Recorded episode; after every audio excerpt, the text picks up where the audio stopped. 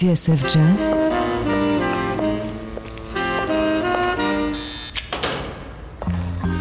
Dans les coulisses de la grande histoire du jazz.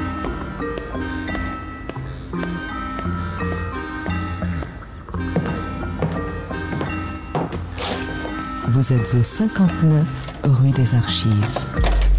David Copéran, Bruno Guermont-Pré. Bonjour Bruno. Salut David, bonjour à tous et bienvenue au 59 rue des Archives. Tous les dimanches, nous vous ouvrons les portes de notre cabinet d'enquête. Et aujourd'hui, inspecteur Garmont-Pré, vous allez nous raconter l'histoire d'une chanteuse pas comme les autres.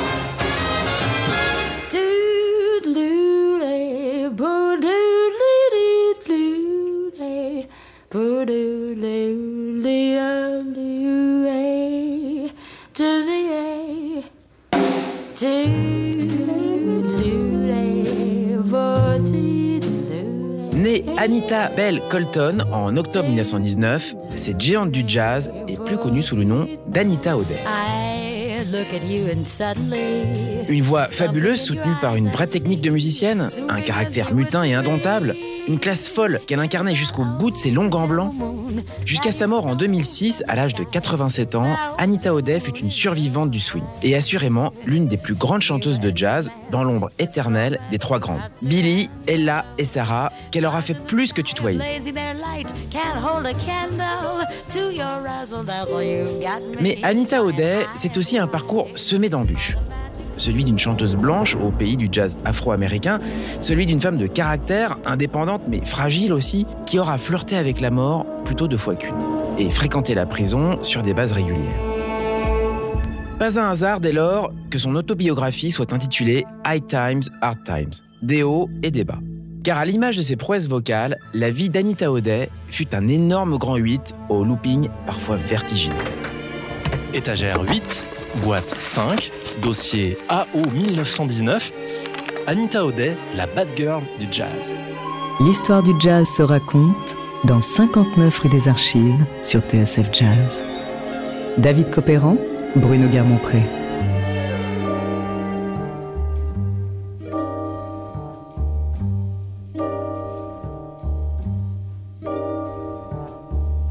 Try to that love's not around, yet it's uncomfortably near. My old heart ain't gaining no ground because my angel eyes ain't here.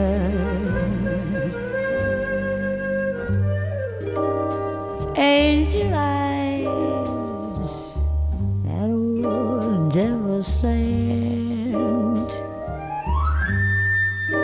They glow unbearably bright.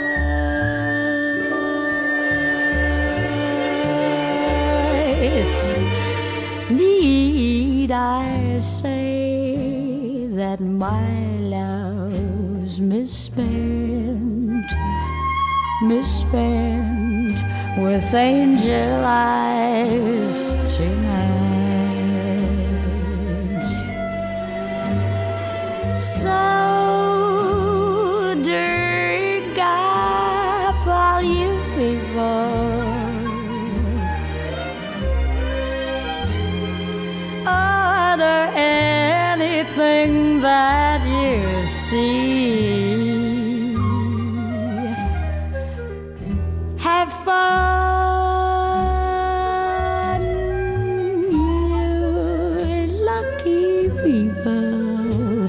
The dreams and the laughs are on me.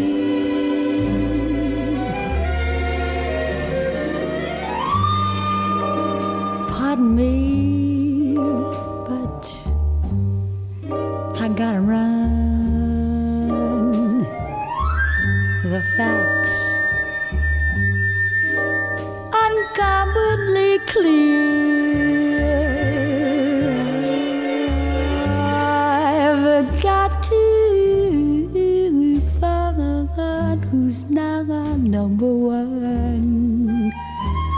and why my angel eyes ain't here.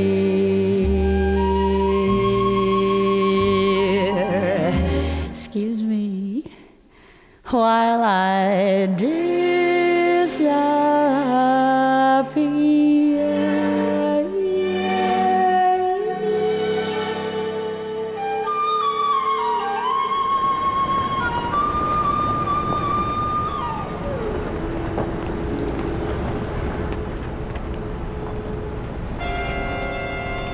Nous sommes le vendredi 4 mars 1966 à Hollywood, au nord de Los Angeles. Ce jour-là, lorsqu'elle entre dans le bureau du syndicat des artistes de variété, Anita O'Day ne le sait pas encore, mais elle a rendez-vous avec sa propre mort. Le syndicat des artistes de variété a emménagé dans une belle maison située à deux pas des studios de cinéma. Lorsqu'elle pousse la porte, Anita tombe sur un visage familier. Celui de Dee, l'une de ses amies, installée derrière son bureau, comme à son habitude. Sauf que ce jour-là, Dee lui fait un signe et discrètement lui tend un petit sachet. À l'intérieur, de l'héroïne. Selon le journaliste Harry Shapiro, à ce moment-là, Anita O'Day est physiquement et financièrement exsangue. Vedette internationale du jazz, elle a vu son étoile pâlir au fur et à mesure que la pop et le rock s'installaient dans le paysage. En 1966, elle a 47 ans, dont 14 de dépendance à la drogue, dont elle essaye vainement de se sortir. Anita O'Day ne peut pas refuser le sachet que vient de lui tendre son ami. Elle fonce directement aux toilettes, s'y enferme et commence à préparer son injection. Quelques minutes plus tard, une employée du syndicat frappe à la porte, passablement excédée. Mais qui s'est enfermé dans les toilettes dit-elle? Ça fait un quart d'heure que j'attends. Un quart d'heure De l'autre côté du bureau, l'amie d'Anita O'Day, qui vient de lui fournir la dose, est prise de panique. Ni une ni deux, elle se précipite et enfonce la porte des toilettes. À l'intérieur, David, la chanteuse, gît sur le sol, une seringue hypodermique plantée dans le bras. Prétextant à un arrêt cardiaque, Dee planque l'ustensile et appelle immédiatement les secours. Direction l'hôpital universitaire de Los Angeles. À un moment, raconte Anita O'Day dans ses mémoires, les médecins ont perdu mon pouls et m'ont recouverte d'un drap blanc. En d'autres termes, j'étais morte. Le lendemain, un quotidien annonce la mort de la chanteuse à l'âge de 47 ans. Ce journal, David, nous n'avons pas réussi à mettre la main dessus et après tout, il se pourrait bien qu'il fasse partie de la légende. Car ce jour-là, l'un des médecins de Los Angeles était équipé d'un défibrillateur.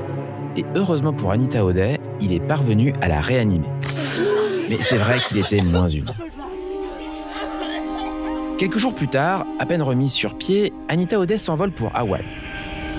Elle y retrouve John Poole, un type étrange à y regarder de plus près, qui lui sert de batteur, road manager, ami et même camarade de défense. Avec lui, la chanteuse tente le tout pour le tout. Cold Turkey. Ce qui veut dire Sevrage total. Inspecteur Garmont-Pré, comment Anita O'Day en est-elle arrivée là? Eh bien David, tout commence en 1941.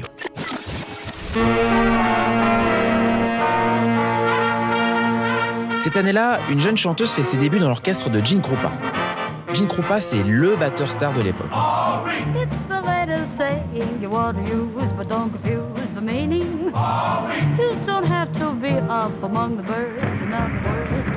Trois ans plus tôt, en 1938, il triomphait au Carnegie Hall de New York en tant que membre du Benny Goodman Orchestra.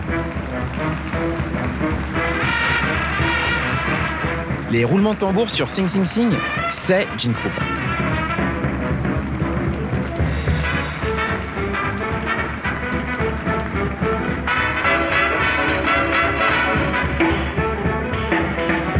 Krupa prendrait-il trop de place?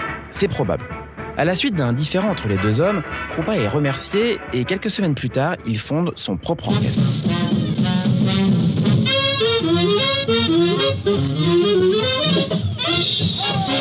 Nous sommes alors en plein milieu de ce qu'on appelle la swing era, l'ère du swing et des big bands, ceux qui font tourner les têtes à la radio, dans les salons d'hôtel, dans les bals et les musicaux. ladies and gentlemen. Right here's where we welcome back to Chicago Gene Krupa, his drums, and his orchestra. That's his new theme. You're hearing the Krupa Original. The boys are playing here in the Panther Room, very popular spot for diners and dancers, situated in the Hotel Sherman's College Inn, right in the Loop in Chicago.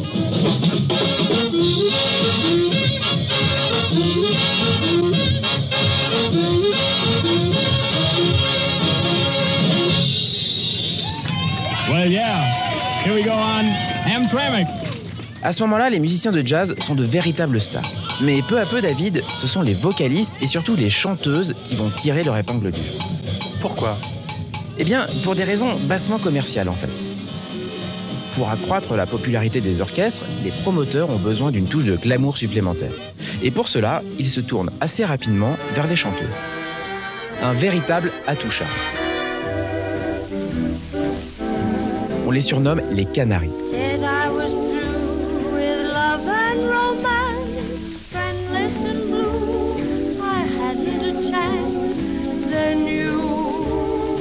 taught me to love again. Au début, elles ne servent que de simples faire-valoir, se contentant d'un petit tour de chant au milieu de la soirée, relégué au fond d'une chanson après une longue introduction orchestrale et la présentation des principaux solistes.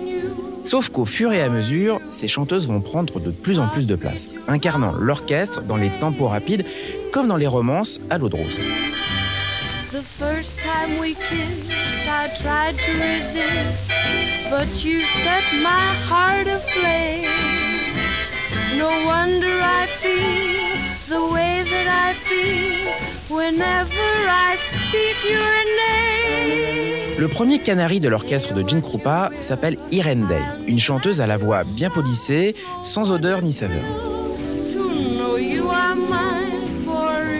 Mais tout va changer lorsque le batteur croise la route d'Anita O'Day, un soir de 1939 dans un club de Chicago.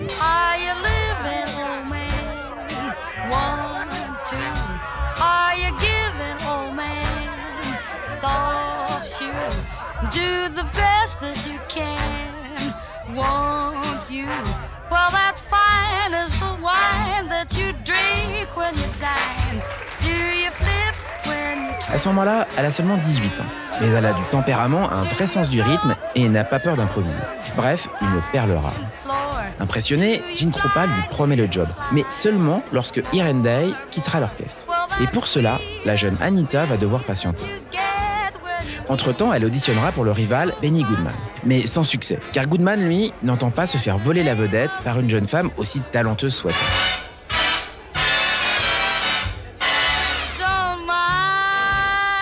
Mais heureusement, David, tout vient à point à qui c'est attendre. Et en février 1941, le téléphone sonne enfin. À l'autre bout du fil, Gene Krupa. Irene Day vient de donner son congé, ce qui signifie pour Anita O'Day que la place est libre. Et une chose est sûre, le batteur ne va pas y perdre au change. Car pour comprendre l'opposition de style entre Irene Day et Anita O'Day, il n'est que de comparer leur version de Drum Bogey, l'un des premiers tubes de Gene Krupa. Irene Day enregistre la chanson en janvier 1941 lors de sa dernière séance avec l'orchestre. Écoutez bien la voix, c'est très classique, un léger vibrato certes, mais rien ne dépasse.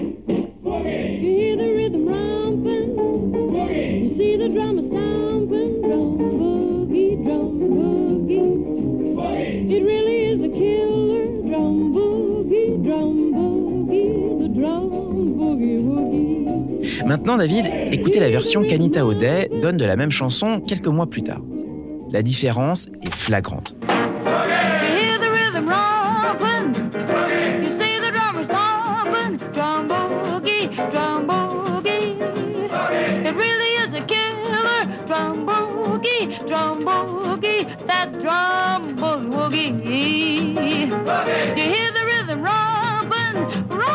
Y entend une jeune femme qui a du chien, qui n'hésite pas à jouer et à prendre des libertés avec la mélodie. Bref, à imposer son style. Ça y est, la carrière d'Anita O'Day est lancée. Elle a 21 ans.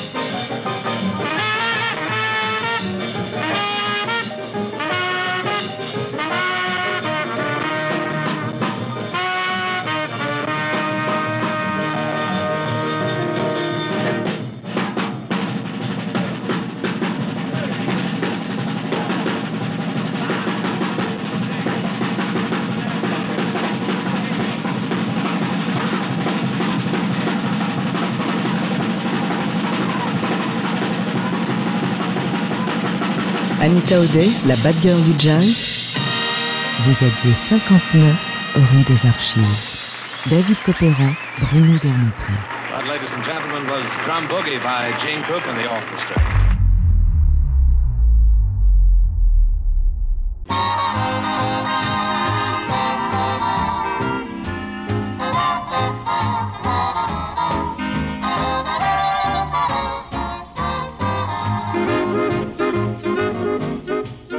Aujourd'hui, dans 59 rue des Archives, nous revenons sur les hauts et les bas de la vie d'Anita O'Day, l'une des plus grandes chanteuses de jazz. Georgia, Georgia, the whole day through. Just an old sweet song keeps Georgia on my mind. En 1941, lorsqu'elle chante Georgia on My Mind avec l'orchestre du batteur Gene Krupa qui l'a découvert, Anita O'Day se retrouve sous le feu des projecteurs.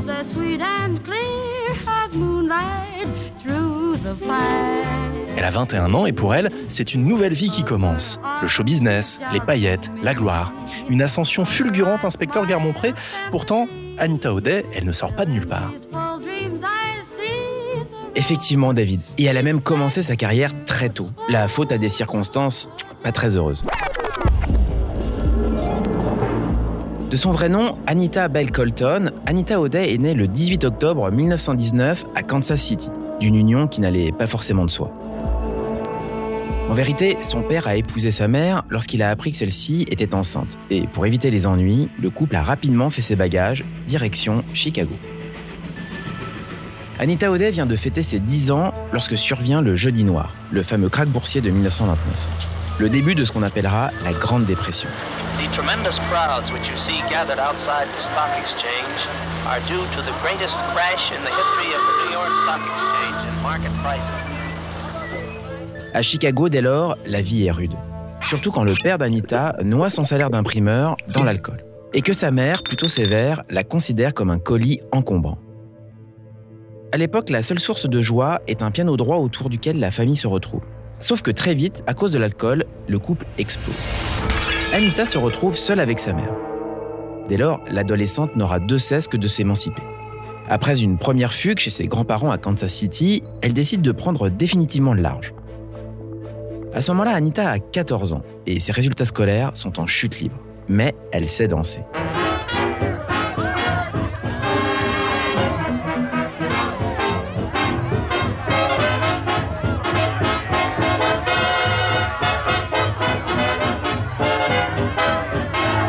Avec un ami qui lui sert de partenaire, elle réussit à se faire embaucher pour une tournée de walkathons. Les Walkatons Oui, on peut traduire ça par euh, concours de danse, ou plus exactement, marathon de danse. Ce sont des balles dans lesquelles s'affrontent des dizaines de couples pendant 24 heures non-stop.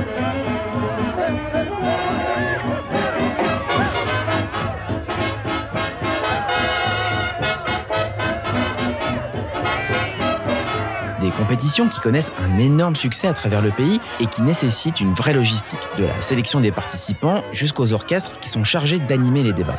Bref, c'est dans ces walkathons assez éprouvants que la jeune Anita O'Day va faire ses armes. Comme danseuse d'abord, puis de plus en plus comme chanteuse. Jusqu'au jour où l'animateur de l'un de ses concours va la remarquer et, selon la légende, la mettre sur la piste de Mildred Bailey, Ella Fitzgerald et Billie Holiday.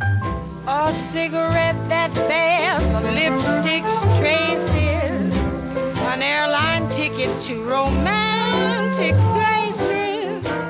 And still my heart has wings. These foolish things remind me of you. Nous sommes alors en 1936. Ella et Billie, si elles sont un peu plus âgées, sont bien de la même génération qu'Anita. Et elles ont déjà enregistré leur première face. Quant à Mildred, la grande sœur, elle signe cette année-là son premier succès d'envergure. Mais pour Anita, de ses trois aînés, c'est Billie Holiday qui va servir de modèle.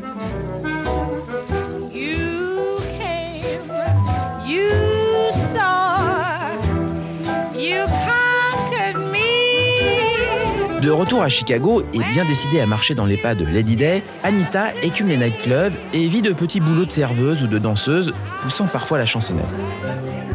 Jusqu'à ce qu'elle se fasse remarquer par Carl Cohn, un journaliste du magazine Downbeat qui vient d'ouvrir un nouveau club en ville, le Offbeat, et qui lui propose son premier engagement.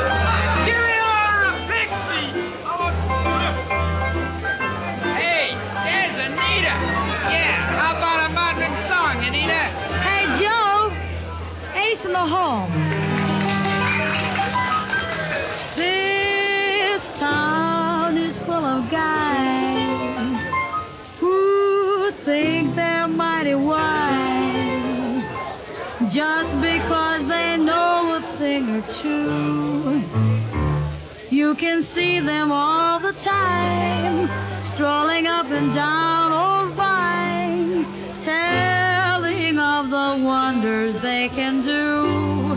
La. Sur la scène du Offbeat, la jeune femme rencontre Don Carter, un batteur qui va aiguiser son sens du rythme et même lui enseigner des rudiments de batterie, avant de finir par l'épouser. Toujours au Offbeat, accompagné par le trio du pianiste Max Miller, Anita O'Day développe son sens de l'improvisation et du scat. Tout simplement parce qu'elle n'a pas assez de chansons à son répertoire et qu'il faut bien meubler. Intrigués, ils sont nombreux les musiciens qui viennent applaudir la chanteuse qui petit à petit devient la nouvelle coqueluche de Chicago. Jusqu'à ce fameux jour de 1939 où le batteur Gene Krupa franchit la porte du Offbeat.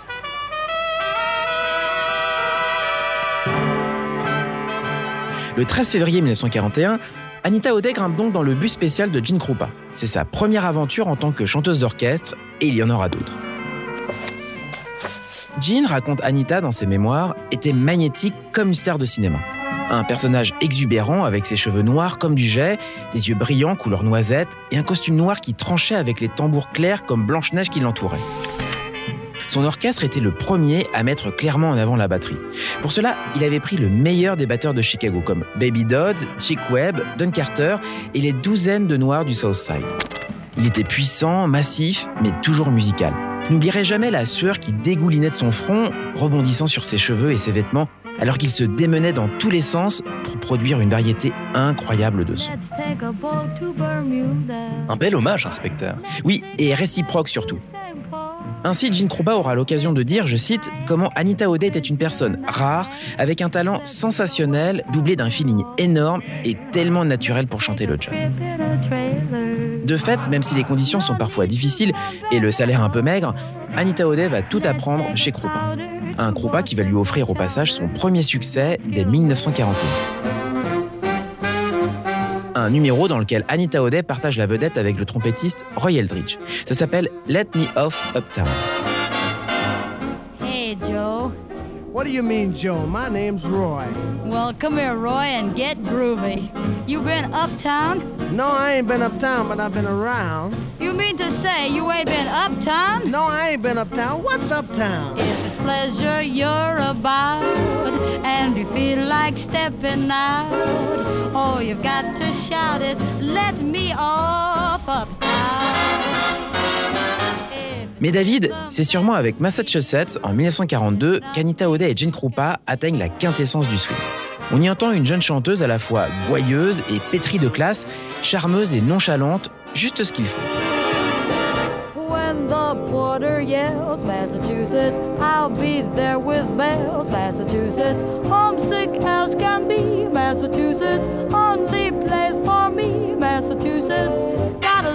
Special date with that New England state.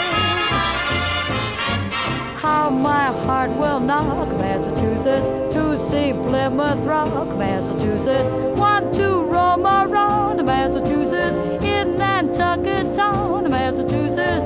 I can hardly wait. I hope the train ain't late. Malheureusement pour Anita O'Day, l'expérience avec Krupa va très vite tourner court, et pour cause.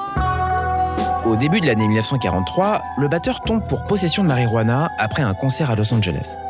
Confondu par les stupes, pris en grippe par un juge plutôt zélé, il est la cible idéale de la presse qui en fait ses choux. Après trois mois de prison à San Francisco et un procès qu'il finit tout de même par remporter, Krupa rentre chez lui à New York. Mais David, il est déjà trop tard. Le mal est fait. Plus personne ne l'attend.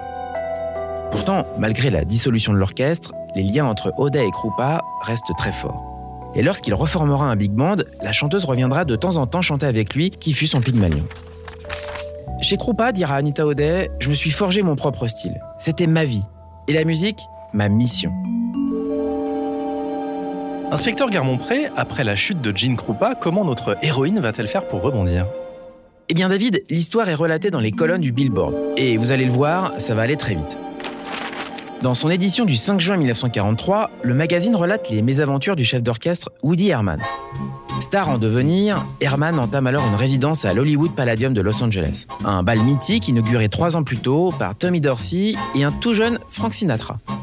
À en croire le Billboard, Woody Herman a vendu près de 30 000 tickets pour l'événement et pourtant la situation est critique. Non seulement ses musiciens sont appelés tour à tour sous les drapeaux, mais en plus sa chanteuse, Caroline Gray, lui a donné son congé le matin du concert inaugural. En un mot, la tuile.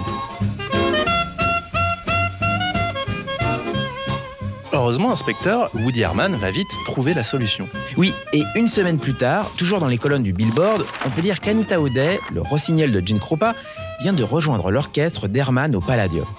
Depuis qu'elle avait quitté Krupa, O'Day s'était retirée du business, jusqu'à ce qu'elle trouve un engagement dans un petit supper club. Pour elle, conclut le journaliste, rejoindre Woody Herman est une formidable opportunité.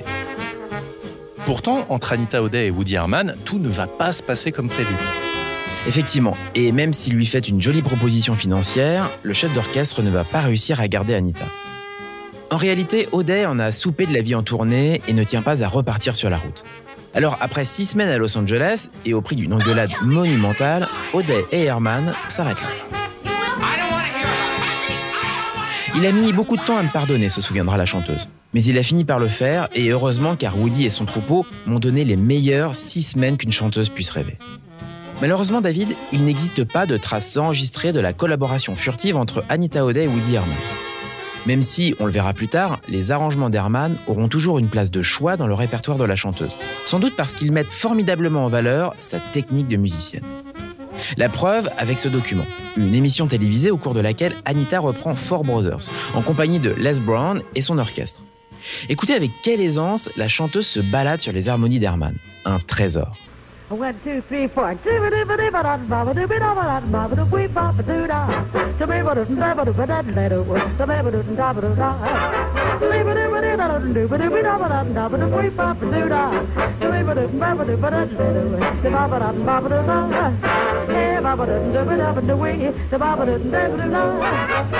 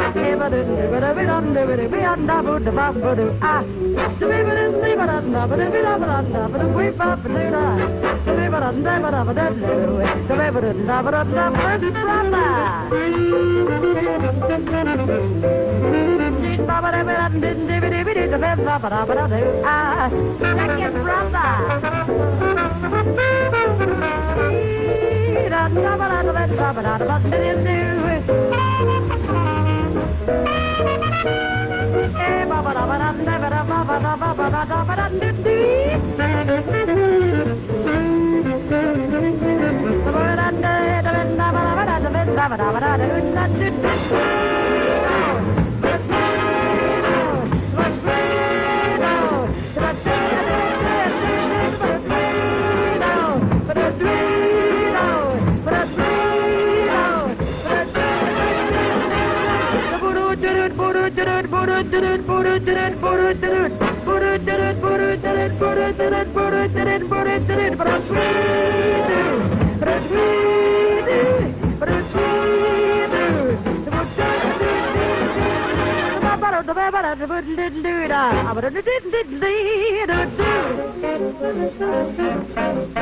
Anita O'Day, la bad girl du jazz. Vous êtes au 59 rue des Archives. David Copéran, Bruno Guermont-Pré.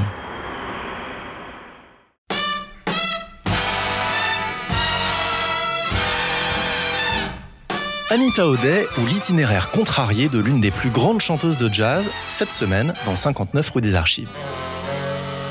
Been knocking on doors from morning till night.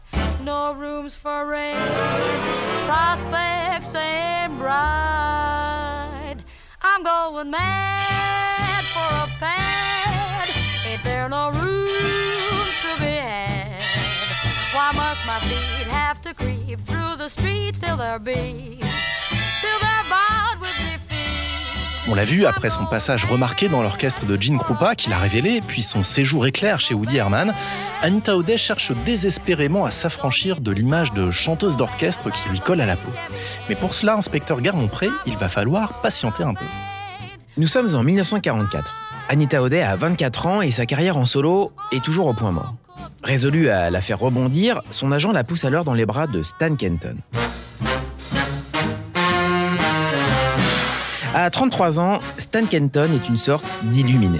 Un fou génial qui entend révolutionner le jazz en grand orchestre avec des partitions toujours plus ambitieuses et des arrangements que certains critiques trouveront, je cite, trop intelligents pour ressembler à du vrai jazz. Il faut dire qu'au swing pur et dur, Kenton préfère la grandiloquence.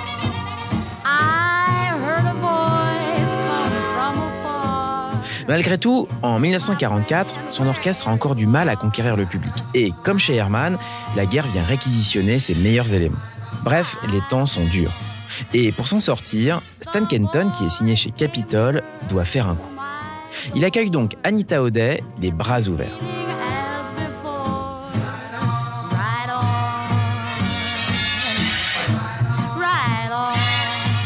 Ce que vous êtes en train de me dire, inspecteur, c'est que Stan Kenton et Anita O'Day ont en quelque sorte euh, besoin l'un de l'autre. Exactement. À ce moment-là, tous les deux courent après le succès. Et même si leurs styles sont opposés, elle swing et débridée, lui expérimental et plutôt cérébral, Oda et Kenton vont se résoudre à un mariage de raison. Et comme on peut s'en douter, David, ça ne va pas être facile. Dans This is an Orchestra, sa biographie de Stan Kenton, Michael Spack reprend le témoignage du tromboniste de l'orchestre, un certain Milt Benhart. Je cite. Tout le monde savait qu'Anita O'Day allait causer des problèmes. Elle ne mâchait pas ses mots et se plaignait de tout. Ambiance. Oui, et de fait, les problèmes vont commencer assez rapidement, lorsque Anita O'Day, sans doute à raison, obtient le renvoi du batteur qui ne swing pas assez pour elle. Malgré cela, c'est bien Anita qui va offrir à Stan Kenton son premier succès dans les charts.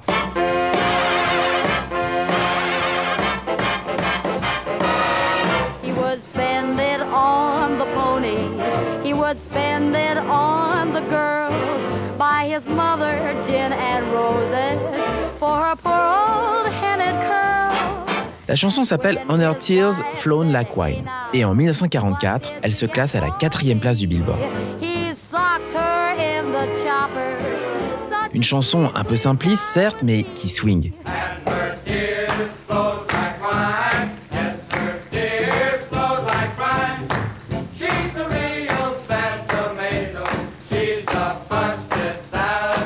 Ce qui ne va pas empêcher Anita O'Day de la prendre en grippe, alors que le public la réclame désormais à chaque concert.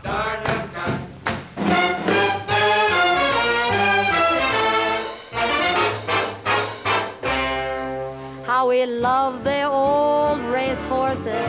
He would bet them every day. One day he caught a winner, and the cabbage wasn't hay. He indulged in fancy spending, ordered rings, cars, and furs. But alas, alack, like a stab in the back, she found out they wasn't hers. Malgré ce succès, dix mois plus tard, c'est déjà la fin de la lune de miel. En février 1945, alors que l'orchestre de Kenton se trouve en plein milieu d'un engagement à Saint-Louis, Anita O'Day décide de jeter l'éponge. Elle donne son congé au chef et s'en va. Stan Kenton a fait des concessions pour me rendre heureuse, dira-t-elle dans ses mémoires. Mais venant d'un horizon musical si différent, je ne me suis jamais sentie à ma place. Un tableau un peu noir, inspecteur. Vous voulez dire qu'il n'y a rien eu de bon entre O'Day et Kenton? Non, bien sûr. En un peu moins d'un an, la chanteuse a travaillé de manière acharnée pour comprendre les concepts de Kenton. Et elle en a profité pour développer une nouvelle manière d'utiliser sa voix. Malgré tout, comme elle l'avouera plus tard en interview, chanter un big band est très difficile. C'est un travail répétitif, sur des motifs qui sont toujours les mêmes, avec des phrases et un rythme à respecter. Alors que chanter avec un petit groupe, c'est vraiment une autre histoire. Personne ne dirige, alors moi je peux prendre le lead et remplir l'espace comme je l'entends. Créer mon propre design. C'est ça le travail, c'est ça le vrai jazz. Inspecteur Garmont-Pré, après l'épisode de Stan Kenton, que va-t-il se passer pour Anita O'Day Eh bien David, on entre maintenant dans le vif du sujet. Car c'est à cette époque que la chanteuse va commencer à s'émanciper. Et c'est aussi à ce moment-là que les ennuis vont commencer. Après de brèves retrouvailles avec le batteur Gene Krupa et son orchestre, Anita O'Day s'installe avec Carl Hoff, son mari de l'époque, dans une maison de North Hollywood à Los Angeles.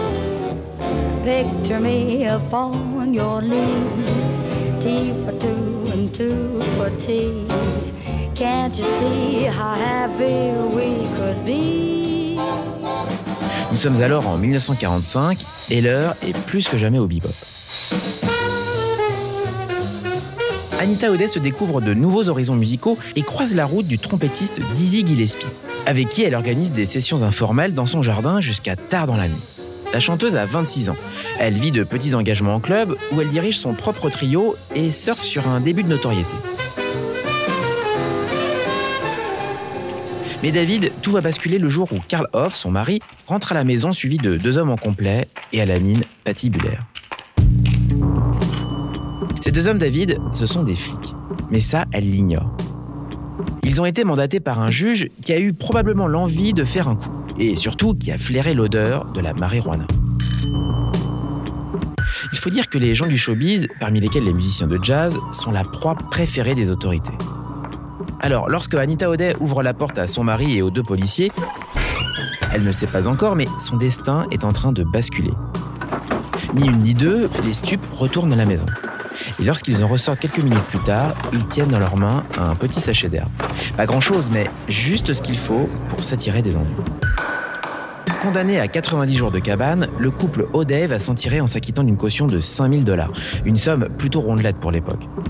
Mais surtout, David, Anita O'Day va sortir de cet épisode avec une étiquette de junkie collée sur le front. Et c'est à partir de ce moment-là que la mauvaise Anita va entrer en scène.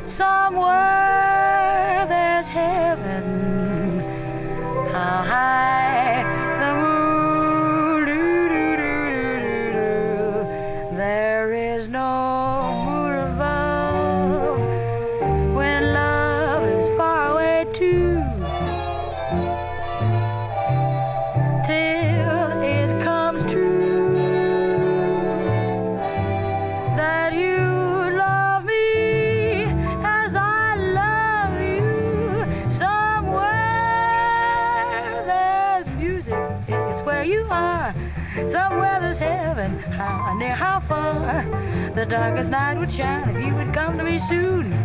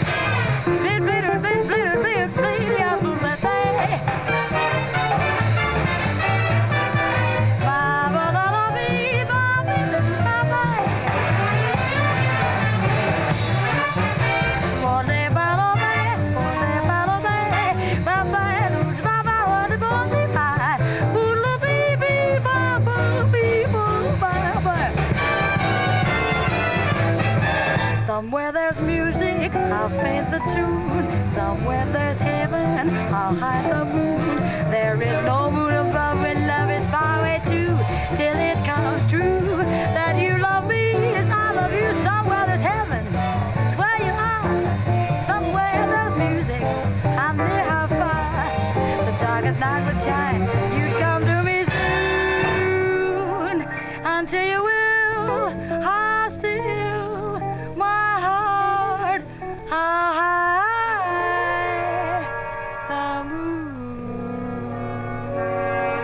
Anita O'Day, la bad girl du jazz.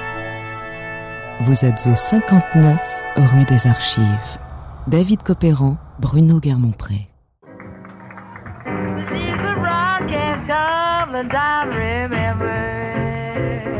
That September in the rain.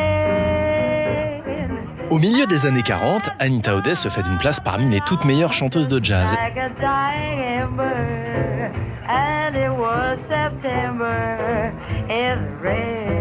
Il faut dire que notre héroïne n'entend faire aucune concession à la pop et à la variété.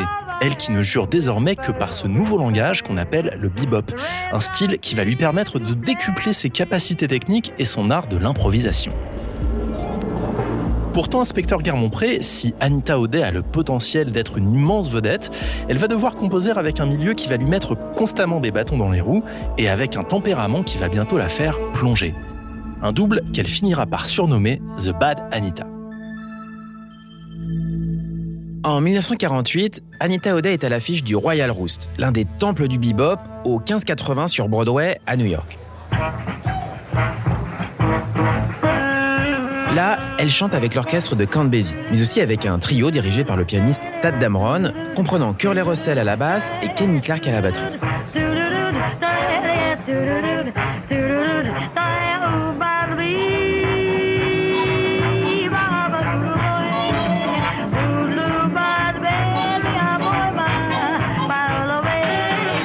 Seule artiste blanche parmi la foule de jeunes boppers afro-américains, Anita O'Day a l'impression d'avoir touché au but. Elle est au bon endroit, au bon moment. Sauf qu'elle va finir par déchanter. Effectivement, David. Une semaine plus tard, Anita O'Day retrouve au Roost une vieille connaissance, Dizzy Gillespie. Mais le trompettiste ne veut pas entendre parler d'elle comme chanteuse. Résultat, il les conduit gentiment mais fermement. Pour Anita, c'est un vrai camouflet. Anita O'Day reprend donc la route et c'est au début des années 50 que sa vie va prendre un dangereux tournant. En 1951, lors d'un engagement dans un club de Montréal, Anita O'Day est agressée par l'acteur américain John Bowles, qui partage l'affiche avec elle et s'est mise en tête de la suivre jusqu'à son hôtel. Violée, la chanteuse se retrouve doublement victime lorsque, un mois plus tard, elle s'écroule après un concert dans une petite ville de l'Ohio. Une sensation familière, écrira-t-elle avec ironie dans ses mémoires. Après tout, je n'étais pas tombée 14 fois enceinte pour des prunes. Transportée d'urgence à l'hôpital, les médecins confirment une grossesse extra-utérine et l'opèrent sur le champ. Mais pour Anita O'Day, inspecteur, ce n'est que le début des ennuis. En 1952, à Los Angeles, la chanteuse tombe de nouveau pour possession de marijuana. Relâchée faute de preuves, elle pense enfin pouvoir respirer. Sauf que les stupes n'en ont pas fini avec elle. Quelques mois plus tard, alors qu'elle donne un concert dans un club de Long Beach, juste à côté de Los Angeles, Anita O'Day est arrêtée sur scène en plein milieu d'une chanson. Et cette fois, David, ça devient très sérieux. Confondue par une policière qui l'aurait aperçue dans les toilettes en possession d'une substance, la chanteuse est convoquée pour un procès interminable. Procès qui va rebondir de manière inattendue lorsqu'un témoin va lâcher le mot d'héroïne. Verdict six mois de prison. Entre-temps, Anita O'Day a été victime d'une nouvelle grossesse extra-utérine. Et lorsqu'elle finit par sortir du quartier des femmes de la prison de Terminal Island le 25 février 1954, sa vie n'est plus qu'un vaste champ de ruines. Anita O'Day a 34 ans, dont une vingtaine d'années passées dans le monde impitoyable du show business.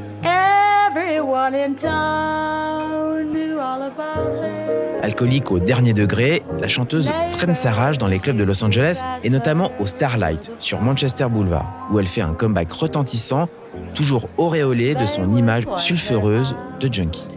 and tell you things about the wildest gal in town. Anita a changé de son, peut-on alors lire dans le Los Angeles Daily News? Et c'est meilleur que tout ce qu'elle a pu faire par le passé. Elle atteint des hauteurs fantastiques et fait preuve d'une maîtrise à peine croyable. Mais il est écrit qu'Anita O'Day n'en a pas fini avec ses démons. Et c'est à l'occasion de ce gig au Starlight que la chanteuse va rencontrer John Poole, un batteur qui va faire une entrée fracassante dans sa vie.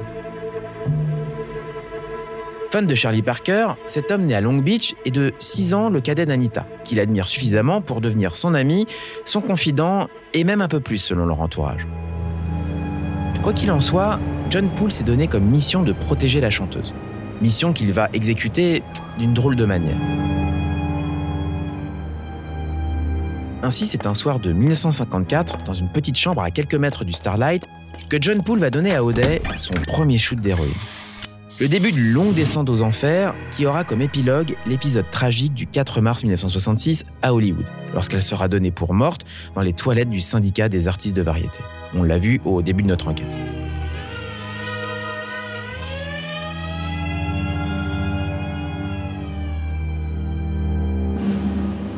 Heureusement, inspecteur Garmont-Pré, artistiquement parlant, Anita O'Day va connaître une période faste. Elle va même atteindre des sommets. Oui, et c'est paradoxal, David.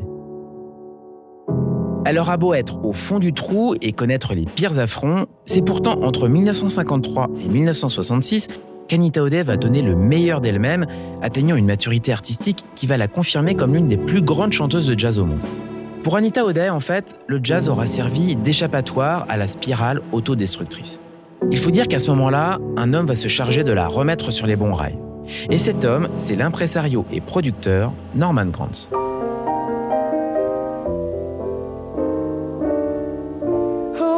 The use? There is no excuse to be hiding what's on my mind. Loving you is a secret I can't conceal. Dès janvier 1952, Anita O'Day enregistre pour Clé et Norgram, les deux labels de Norman I've Granz. been all upset, but I've really made up my mind. Granz à l'époque a déjà sous contrat Charlie Parker, Lester Young et Billie Holiday. Ce qui fait dire à O'Day, avec beaucoup de malice, que le producteur a construit son business sur le dos des junkies.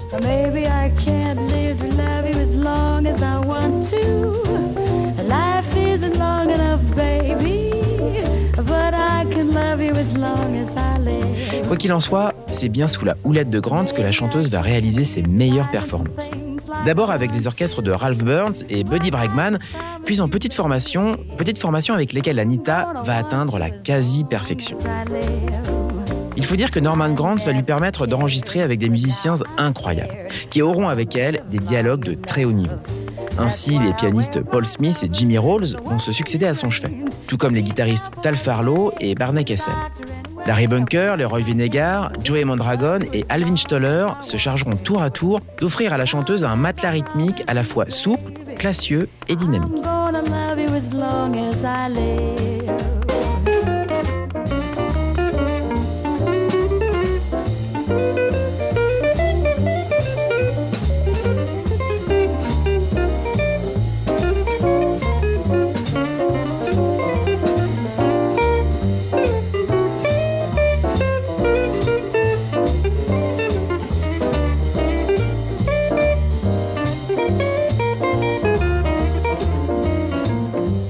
Dès lors, tout ce que Anita O'Day va enregistrer se transformera en or.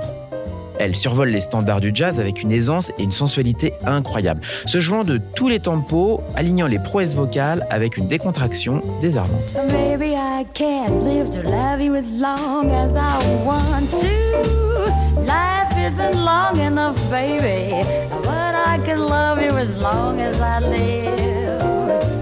Difficile donc de faire un choix dans cette discographie exemplaire, d'autant qu'en 1957, Anita O'Day se paiera le luxe de chanter avec le trio d'Oscar Peterson.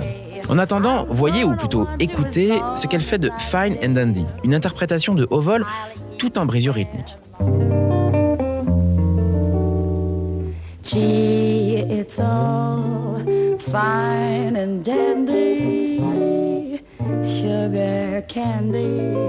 When I've got you, then I only see the sunny side. Even trouble has its funny side. When you're gone, sugar candy, I get lonesome, get so blue. When you're handy, it's fine and dandy. When you're gone, what can I do?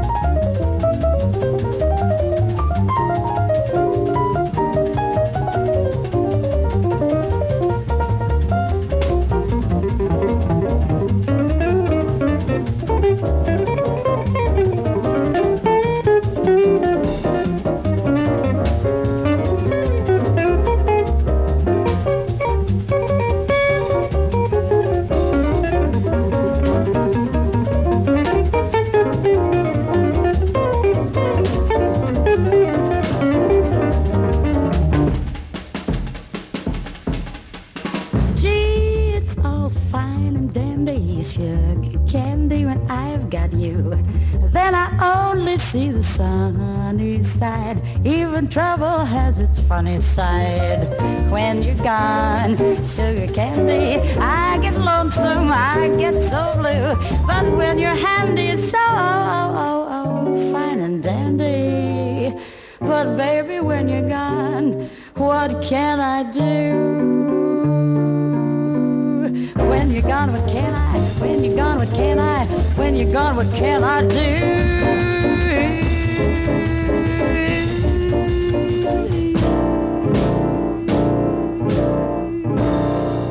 Even Trouble have its funny side. Même les ennuis ont un côté joyeux, chante Anita O'Day dans Fine and Dandy. Un texte truffé de double sens, surtout quand on connaît le parcours de notre héroïne du jour.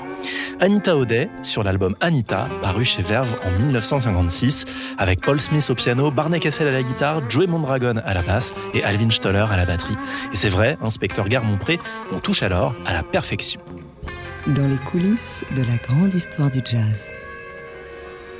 Vous êtes au 59 rue des Archives. David Copéran, Bruno Guermont-Pré.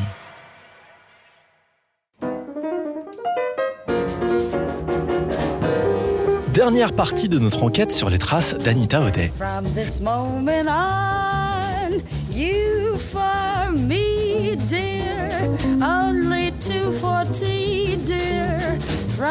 moment on, on. L'a vu, grâce au producteur Norman Granz, Anita O'Day connaît une véritable renaissance. En effet, celle qui n'était qu'une chanteuse d'orchestre dans les années 40 est devenue une artiste à part entière, une meneuse et une soliste brillante, doublée d'une femme au tempérament brut de décoffrage, la faute à la vie qui ne lui a pas fait beaucoup de cadeaux.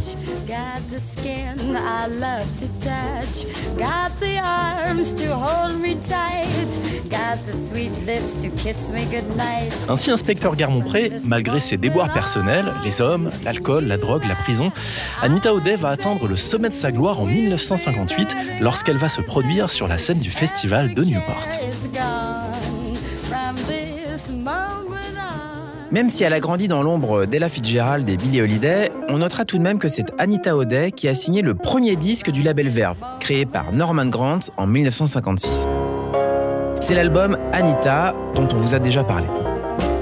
Beautiful love, mystery. Beautiful love, what have you done to me? I was contented till you came along, thrilling my soul with your song. L'année suivante, Anita O'Day fait encore mieux, lorsqu'elle enregistre Anita Sing the Most avec Oscar Peterson au piano, Herb Ellis à la guitare, Ray Brown à la contrebasse et John Poole, son partenaire de défonce, à la batterie. It's wonderful, it's marvelous. You should care for me. It's awful nice, it's paradise. It's what I long to see.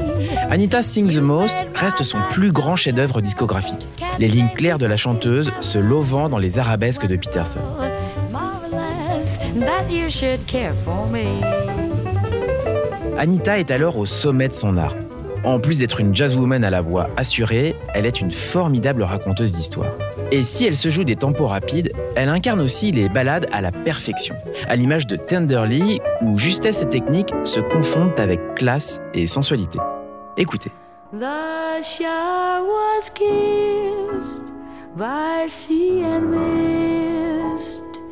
Tenderly. I can't forget how two hearts met breathlessly. Your arms open wide and close me inside. You took my lips, you took my love so tenderly. Nous sommes maintenant en avril 1958. Anita O'Day a 38 ans lorsqu'elle enregistre Anita Sing the Winners.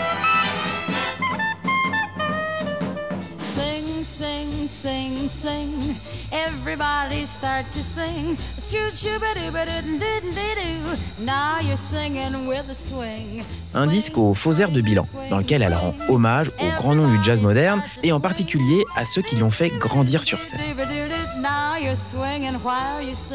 Ainsi, elle dédie Sing Sing Sing au batteur Gene Krupa.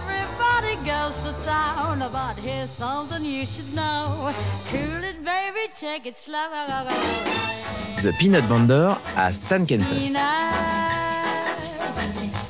Peanuts. If you haven't got bananas, don't be blue. Peanuts in a little bag are calling you, you and you. Et Early Autumn à Stan Getz, qu'elle a croisé dans l'orchestre de Woody Herman. When an early autumn walks the land and chills the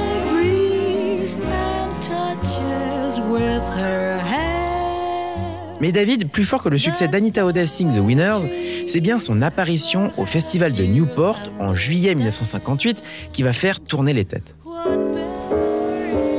Située sur une petite île du littoral à mi-chemin entre New York et Boston, Newport dans l'état de Rhode Island est un lieu de villégiature privilégié des bourgeois et autres jet-setters. C'est là qu'en 1954, George Bean a créé son festival, appelé à devenir une institution. Anita O'Day y est déjà produit en 1956, mais c'est bien le dimanche 6 juillet 58 que la chanteuse va entrer dans l'histoire. La faute à un jeune photographe qui s'est mis en tête d'y tourner un documentaire.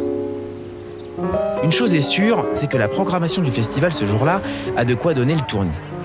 Ainsi, Max Roach, Dinah Washington et Louis Armstrong sont attendus en soirée pour un immense concert en plein air. Anita O'Day, elle, est programmée l'après-midi sur la scène du Free Body Park, entre Billy Taylor, Horace Silver et Sonny Rollins. Waouh, on aurait aimé être là. N'est-ce pas? D'autant que le film tourné par ce jeune photographe, du nom de Bert Stern, va bientôt faire le tour du monde. Son titre? Jazz on a Summer's Day. Et l'apparition d'Anita O'Day dans le film David est en quelque sorte le clou du spectacle.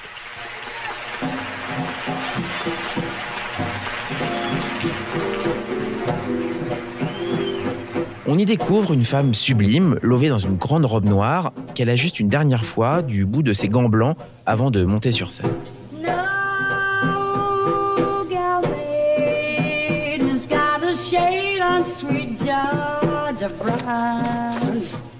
J'étais programmé à 5 heures de l'après-midi, se souvient Anita O'Day. Et je me suis demandé ce que j'allais porter. C'est l'heure du thé, ai-je dit à l'italienne qui tenait cette boutique à Greenwich Village. Alors elle a sorti cette robe noire, cerclée de blanc. On a su tout de suite que c'était la bonne. Mais je lui ai demandé ce que je pouvais porter sur ma tête. Elle s'est glissée dans l'arrière-boutique et elle en est ressortie avec une capeline noire ornée de plumes blanches.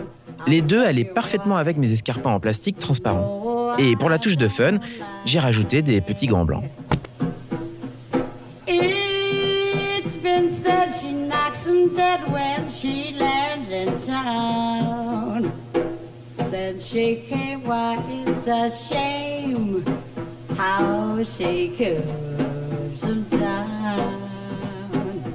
Lorsqu'elle apparaît sur la scène de Newport, Anita O'Day fait sensation. Elle séduit même les spectateurs les plus blasés que Bert Stern s'amuse à croquer avec sa caméra, mastiquant un hot dog, fumant une cigarette ou réprimant un bâillement.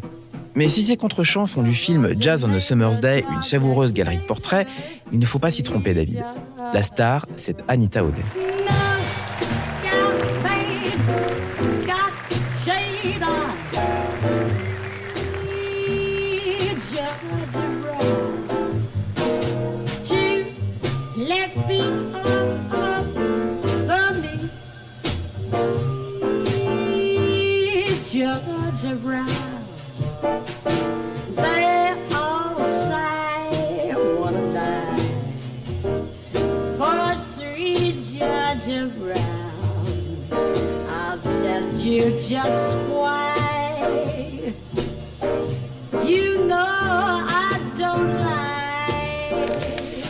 Chanter en plein jour était un vrai plus selon O'Day, parce que je pouvais voir le public. D'ailleurs, j'ai remarqué que la chanteuse Chris Connor était là et ça m'a motivé parce que j'ai su qu'il y avait quelqu'un pour apprécier ce que je faisais.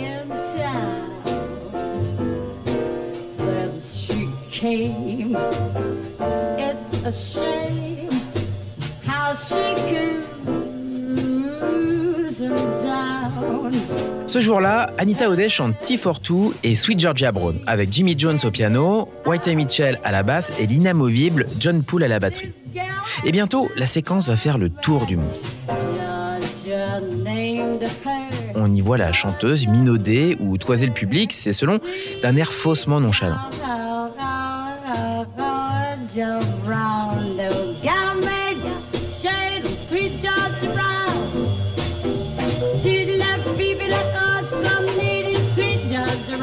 Mais ce qui saute aux yeux surtout, c'est la facilité avec laquelle elle joue avec le micro. Sa manière de découper chaque syllabe qu'elle accompagne d'un geste du bout de ses gants. Et surtout, son art de transpercer la caméra d'un regard. Anita O'Day est absolument magnétique.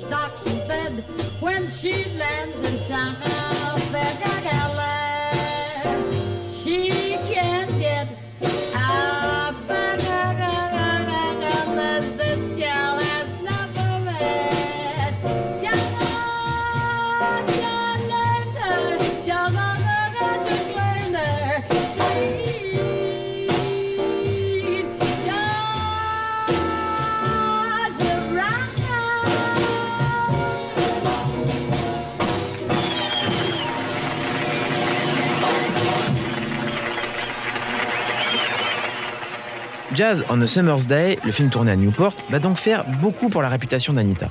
Et le journal Métronome dira de son concert qu'il fut le moment marquant du festival. Pourtant, à voir la chanteuse, j'étais complètement défoncé.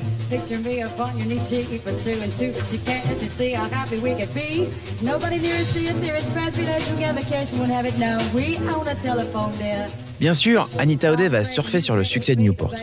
Pour elle, c'est une sorte de revanche. Une revanche prise sur ceux qui l'ont enterrée à cause de ses déboires personnels.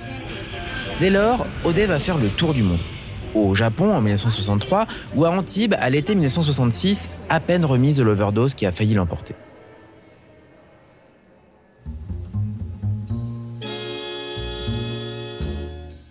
En 1961, Anita O'Day reprend le chemin du studio et grave Traveling Light, l'hommage à son idole Billie Holiday. I'm a traveling light because my man has gone. Ce sera l'un de ses derniers grands disques, car la vente de verve à la MGM et les changements de direction à la tête du label vont porter un coup sévère à sa carrière.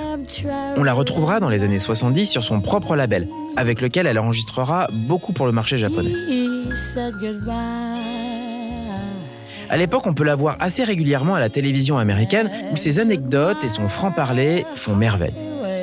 De fait, Anita O'Day a beaucoup de choses à raconter. Et c'est ce qu'elle va finir par faire en 1981 lorsqu'elle publiera son autobiographie intitulée High Times, Hard Times. Ma vie, écrit-elle à la fin du livre, est une succession de concerts. Et je ne veux pas que ça s'arrête. La vie est si différente lorsqu'il n'y a plus de musique. De fait, Anita O'Day ne s'arrêtera jamais de travailler, et ce jusqu'à ce qu'elle rende son dernier souffle. Il faut dire qu'elle ne s'est jamais trop préoccupée de ses finances et que jusqu'à la fin des années 60, la majeure partie de ses revenus a fini au bout d'une seringue hypodermique. Obligée de travailler, poussée et même forcée par son manager selon certains, elle se produit en juin 2004 dans la cave du Frampinot à Paris, sur l'île Saint-Louis, dans un ultime tour de chant assez pathétique. À 84 ans, et malgré son allure de vieille dame élégante, Anita O'Day n'est plus que l'ombre de la grande chanteuse qu'elle a été. Ne se souvenant plus de grand-chose, pas même des textes de ses plus belles chansons. Le pianiste John Weiss, le contrebassiste Luigi Trussardi, le saxophoniste Xavier Richardot et le batteur François Laudet auront le mérite de l'avoir soutenue à bout de bras pour sa dernière Paris. Le 23 novembre 2006, Anita O'Day meurt dans son sommeil, des suites d'une pneumonie à l'âge de 87 ans. Une longévité exceptionnelle pour cette survivante du swing qui se sera battue toute sa vie pour imposer son art et qui aura connu des hauts, mais surtout beaucoup de bas.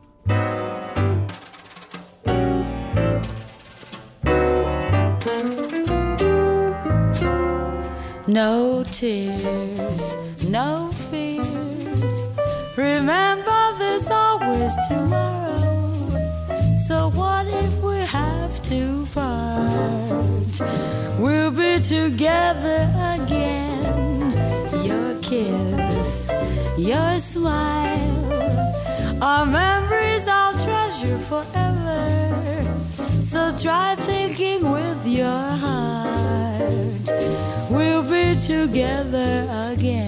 Inspecteur Garmont-Pré, ainsi se termine notre enquête sur les pas d'Anita O'Day. Mais avant de prendre congé de vous, quelques conseils pour tous ceux qui voudraient prolonger l'émission. Côté livre d'abord. On l'a dit, High Times, Hard Times, l'autobiographie d'Anita O'Day, est un recueil de souvenirs sans phare et sans langue de bois. Dans son genre, c'est l'un des meilleurs ouvrages jamais écrits par un artiste de jazz. Ouvrage qui vous plongera dans la vie incroyable d'une chanteuse de jazz blanche aux États-Unis au milieu du XXe siècle. Un indispensable à lire seulement, et c'est bien malheureux, en anglais. Côté disque maintenant. Chez Mosaic Records, un coffret luxueux recense l'intégralité des enregistrements clés et verves d'Anita O'Day. Un coffret de 9 CD, forcément onéreux, mais qui vaut largement l'investissement. Heureusement, la majorité des disques publiés par Anita O'Day a été copieusement réédité. Et il n'est pas difficile de mettre la main sur des classiques comme Anita Sings the Most. Ceux qui veulent se plonger dans la Anita des débuts, celle qui chantait avec Gene Krupa et Stan Kenton, iront fouiller les bacs des disquaires à la recherche de la formidable collection Masters of Jazz, dirigée par Christian Bonnet avec la participation toujours éclairée d'Alain Tersigny. Times when I know you'll be low. Merci inspecteur. Don't let temptation surround you. Don't let the blues make you bad. Il est donc temps de refermer la porte du 59 rue des Archives. Anita O'Day, la bad girl du jazz, une émission réalisée par Eric Holstein avec le précieux concours de Sébastien Artési. Retrouvez-nous en podcast sur le www.tsfjazz.com et sur l'iTunes Store d'Apple. Toutes vos réactions et vos questions à l'adresse tsf.tsfjazz.com et sur Twitter, hashtag 59 rue des Archives. N'oubliez pas d'éteindre la lumière en partant et surtout, gardez les oreilles grandes ouvertes. Salut Bruno. Salut David.